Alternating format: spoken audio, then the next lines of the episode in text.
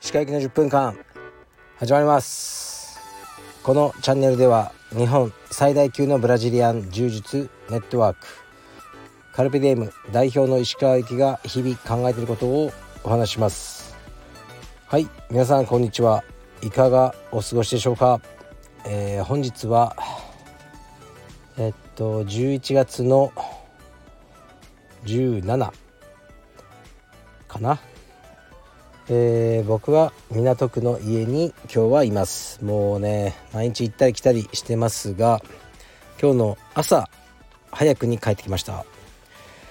今日の朝は、えー、ミーティングがありました。でえー、っとねグランドハイアットだったんですがグランドハイアットは家から近くてもちろん僕がね自分のお金を使っていくことはありません。はい、ないんですけどあのたまにミーティングとかで呼ばれていくことはありますね。すごく好きな場所です。でミーティングが終わってで少しだけ家で仕事をしてね夕方まで、まあ、コーヒー飲み行ったりしてで息子のレスリングに行ってきました。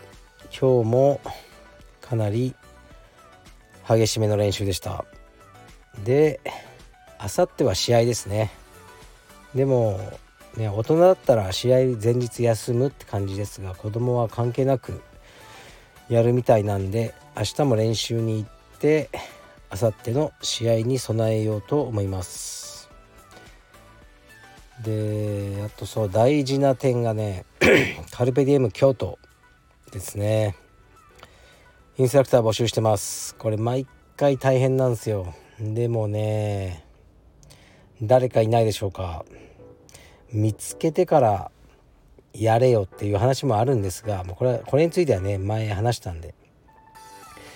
場所が先なんですよ。で人が後っていうふうにいつもなっちゃうんですがカルピディウム京都でねあの、フルタイムのインストラクターとして働きたい人を募集してます。よろしくお願いします。あとはアパレルはですねまあ頑張ってるんですけどカルペディエムアパレルにプレミアムラインを作ることにしました。でやっぱりね僕が本当に作りたいものとか素材を使ってまああまり利益は出ないと思うんですけど小ロットでね少数で、えー、ねアパレルを作るってことをしようと思います。僕が使いたい生地とかねそういうのをいろいろ探してきてやろうと思ってますね。コストをあのあまり気にしないでちょっと高めになっちゃうと思うんですけど僕がね日常的に自分で身につけたいなと思うものを作っていこうと思います。もう着手してます。ではレターに参ります。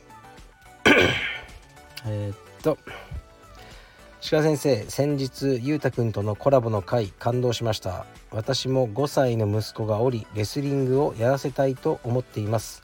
ただバリバリの選手としてではなくあくまで習い事の範囲で週12回程度と考えているのですが鹿先生のお話を聞く限りいわゆるガチな子供そして親が多く毎日練習している子供と一緒に練習しても本人の自信がつかないまま楽しめないままになってしまうことを危惧しています。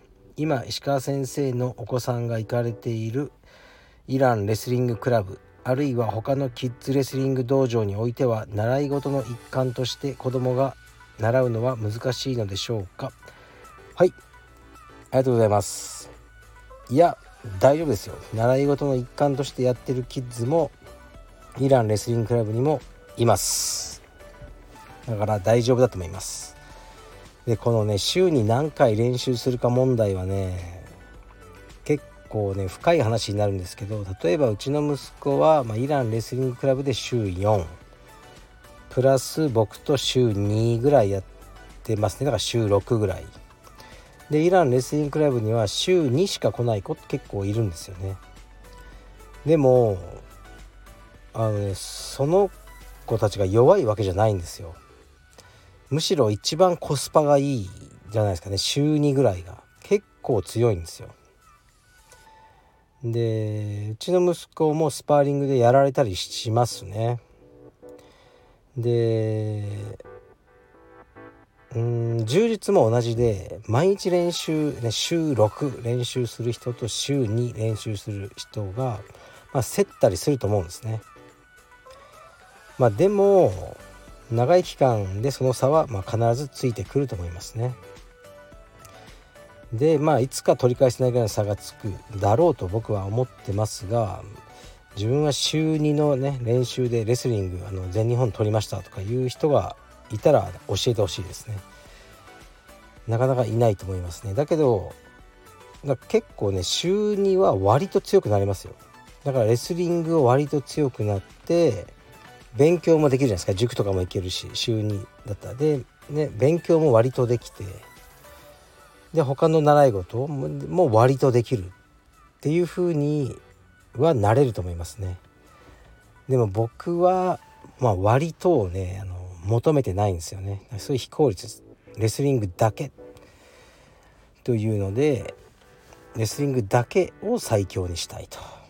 でうーんまあ他はまあまあいいやっていう感じなので人間としての総合力としてはまあ劣るなってあの思うんですけどまあ何か一つに秀でてほしいと僕は思ってるからそうしてるんですけど週2ぐらいでも全然普通に強くなるとまあ思いますしうーん本当にハマっちゃったら子供が自分から週3週4行きたいってね言った時は行かせてあげればいいんじゃないでしょうか。はい。次言います。レターもう一個。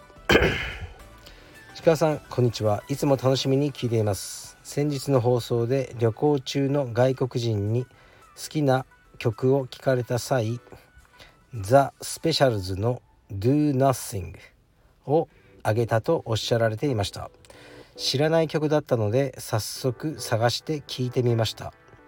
孤独や定感がありながらどこかひょうひょうとしていて石川さんらしい選曲だなと感じました。この曲に対する思いや思い出があれば聞かせてほしいです。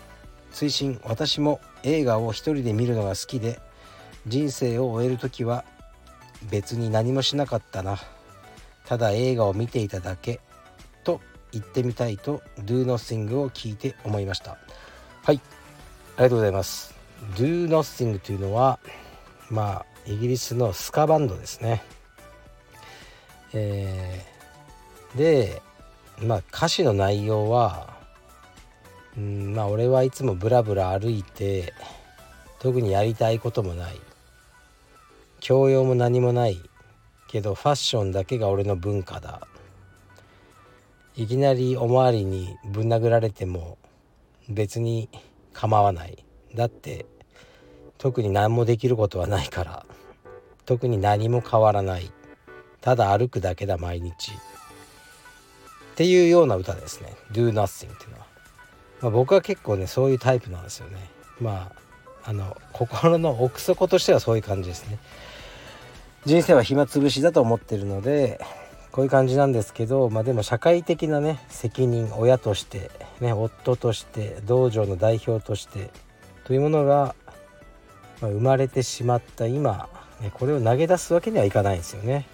まあ、これも投げ出せるほどの人もいると思うんですけど、まあ、そこまで自由じゃないですね僕は。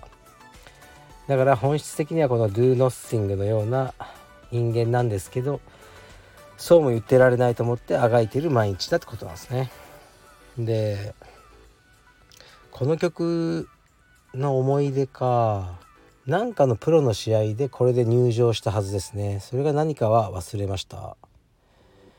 でスカバンドね好きでよくライブ行ってましたね。20代の頃は東京でのねあの日本のスカバンドとかいろいろ行ってましたね。うん好きでしたね。うんでそうオイスカルメイツとかねそういう行ってましたね。ライブによく。ライブってなんかねもうねこれ時効だからいいうんまあいいかこれは。まあいいか。ライブでなんかもう大喧嘩したことありましたね。でまあそれはいいんですがえー、っとそうですね。ただ映画を見てるだけいいんじゃないですか。僕もそういう感じですね。でこのスペシャルズっていうのはもう相当古いバンドなんですね。もうみんなおじいちゃんです。でそれがね来日したんですよ。もう多分最後の来日。もう本当にねあの死んじゃいそうなおじいちゃんたちばかり。うん結成何十年とかねそういうレベルなんですね。で日本に来て 2days あのライブがあるっていうんで僕もチケットを取ったんです。もうこれはもう見られないね。Do Nothing を目の前で聞いてみたいっていう思いからチケットを取ってで土曜とあの日曜日の 2days って感じだったんですね確か。えっ、ー、とお台場だったかな。それでライブに行こうと思って当日チケットを見たらあのー、僕はね日曜日のチケットを買ったと思ってたんですね。でさあ今日ライブ行くぞと思って見たらチケットが土曜のチケットでしたね。あもう終わ終わってんじゃん昨日と思って。こういうことがね非常に多いんですよ僕は。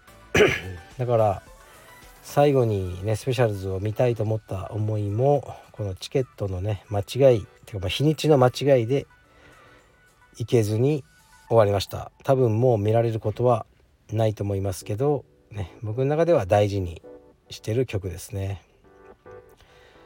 うん。もうねそういう人間なんです。Do Nothing をねあの聞いてみてください。もし英語が分からなかったら和訳を見てみてください。もうここにあの、ね書いてあるのが僕です。特に好きな歌詞はうん「Fashion is my only culture」というとこですね。教養とかないけどファッションだけが俺の文化だ。って言ってるそこが好きですね、まあ僕もそういう感じだったと思います。はい。では今日もやりました。ラジオねほぼ毎日やってますね。スタンド FM をやってる人いっぱい充実家でもいますけどなかなかねみんな毎日別に毎日やるって義務があるわけでもないんですけど毎日やってる人はねあまりいないかと思いますね。はい。スタンド FM でえー、っとね何かを成し遂げたいわけじゃないんですがとりあえずねこう毎日話してで皆さんに僕というものを知ってもらいさらにカルペディエムのカルチャーを知ってもらいうーんなんだろうなそれで何かいいことがあるのかっていうとないですがただ知ってもらいたいなと思ってるだけです。はい。じゃあ失礼します。